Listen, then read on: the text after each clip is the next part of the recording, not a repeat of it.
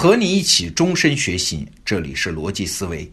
我们得到 APP 里面有一个明星产品，叫薛兆丰的经济学课，是用户人数成长最快的年度订阅专栏。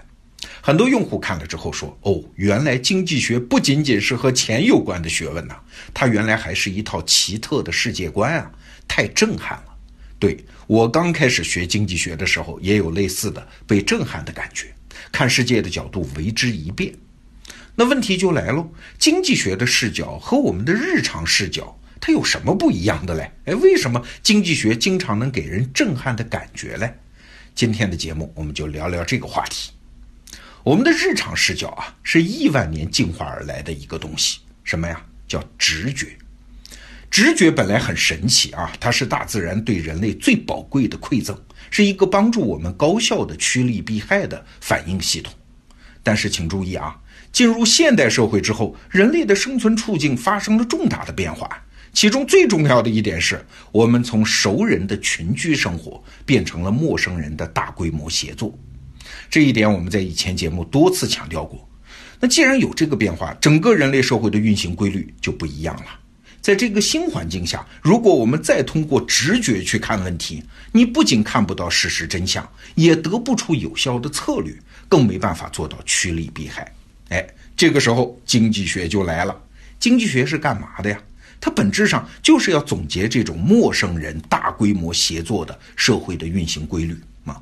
之所以经济学上的很多结论经常让我们大跌眼镜，就是因为它和我们的直觉相反嘛。这么说呢，有点抽象，我们还是来举两个例子。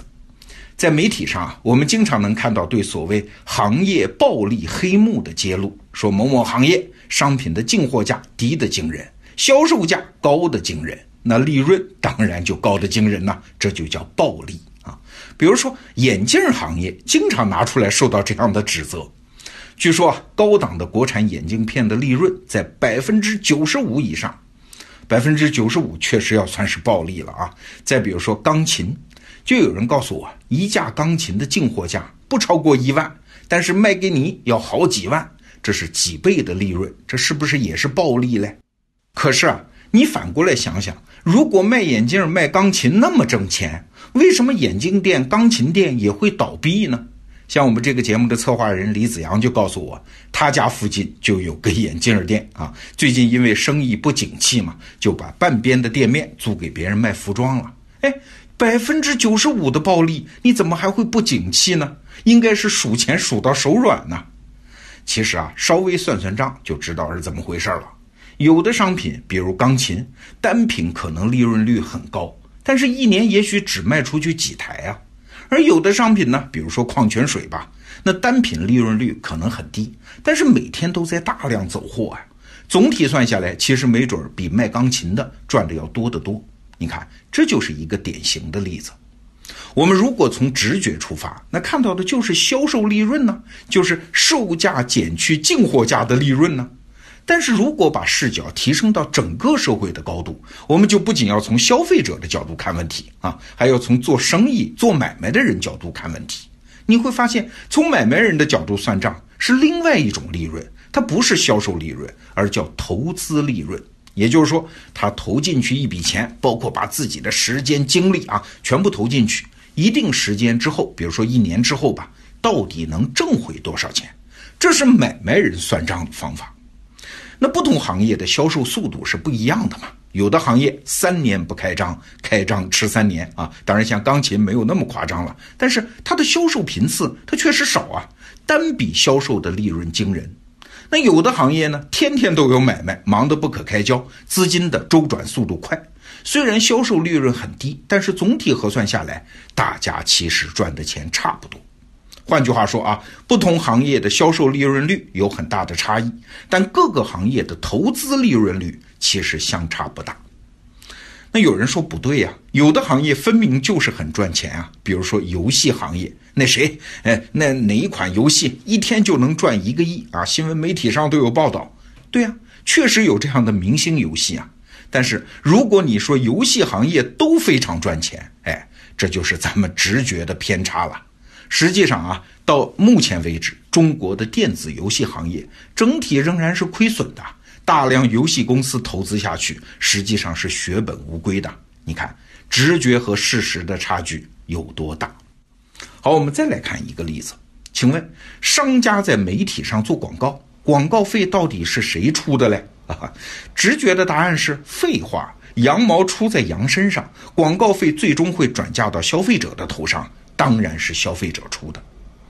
如果你这么理解问题，那很可能会得出两个推论啊。第一，如果企业不花这么多钱做广告，那就节约了成本呢，那产品的价格就可以低一点，或者把钱花在产品本身身上，增加研发经费，多多创新，提高产品质量，这不是更好吗？为什么要把钱拿去做广告呢？哎，你还别说，真就有人认真讨论过，说让政府出面限制或者干脆取消广告。他们觉得广告是市场竞争造成的一种浪费，嘿嘿。如果你接受这个观点啊，既然广告是浪费，那第二个推论也就顺理成章了。你想啊，我们在电视上看到广告，某明星只是在电视广告里举着饮料瓶子，扭扭屁股，龇牙笑笑，就能拿走几百万、几千万，甚至是更贵的广告费啊。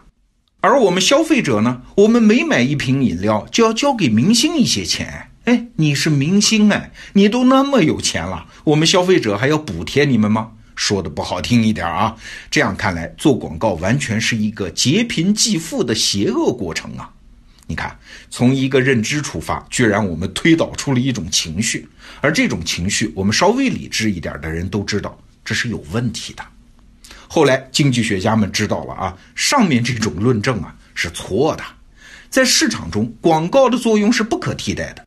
虽然从财务上看，所有的广告费用都是由最终的消费者来承担，但实际上，好的广告是减少而不是增加了消费者的支出啊！我再说一遍，好的广告其实是减少而不是增加了消费者的支出。这种说法肯定是和很多人的常识或者说直觉冲突啊，所以有必要解释一下，广告的作用是啥呀？是推销啊，是扩大销售量啊。那请问，在不同的销售量下，商家愿意给出的价格是不是一样的嘞？我们来举个例子啊，卖一种产品，一年要是卖一万个，企业定价是每个十块钱。如果你问企业老板，假如我有一种方法，让你一年不是卖一万个了，是卖一千万个，你愿意降低定价吗？嘿嘿，所有做过生意的人都知道，有一种效应叫规模效应嘛。能卖一千万个，算到每个产品里，各个方面的成本都在剧烈下降啊。那卖给消费者的定价当然就可以大幅度的便宜下来，来增加自己的竞争力。那谁能让一个商品从一年卖一万个变成一年卖一千万个呢？哎，答案就是广告啊。对呀，虽然在直觉上广告费是消费者出的，但是所有做了成功广告的商家，产品销量急剧扩大。通常都会带来价格的下降啊，所以广告费的本质是啥呀？是广告创造了规模效应，这个效应会带来一些经济上的好处。那这个好处呢，是由商家、是由消费者、是由做广告的三家把它分掉了。这就回到了市场的一个基本原理啊，没有创造价值的环节，在市场中是不可能长期存在的。反过来说，只要在市场中，自由市场中长期存在，它一定创造了价值，而不是制造了浪费。那你可能会反驳了，刚才你说的是广告做成功的情况，但是商家做广告不见得都会成功啊。如果商家做广告失败了，那广告费是不是就转嫁给消费者了呢？你想想，这更不可能啊！广告失败，销售量没有增加，企业家只好自己承担广告费，这叫打落牙往肚子里吞呢。他怎么还能有胆子涨价，让消费者承担广告费呢？这不是商业上的自杀吗？哎，今天我们这两个例子举的啊，你看，学经济学的乐趣就在这儿，它让你时刻反省自己的本能反应，让你换一个角度再来看一眼周边的事物。哎，在云开雾散的那一刻，你会更接近世界的本来面目。最后做一下广告啊，欢迎订阅得到 APP 里面的那个年度订阅产品——明星产品薛兆丰的北大经济学课。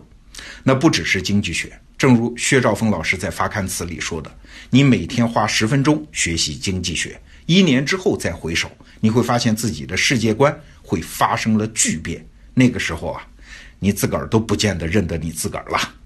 好，今天我们就聊到这儿，祝各位周末愉快，下周见。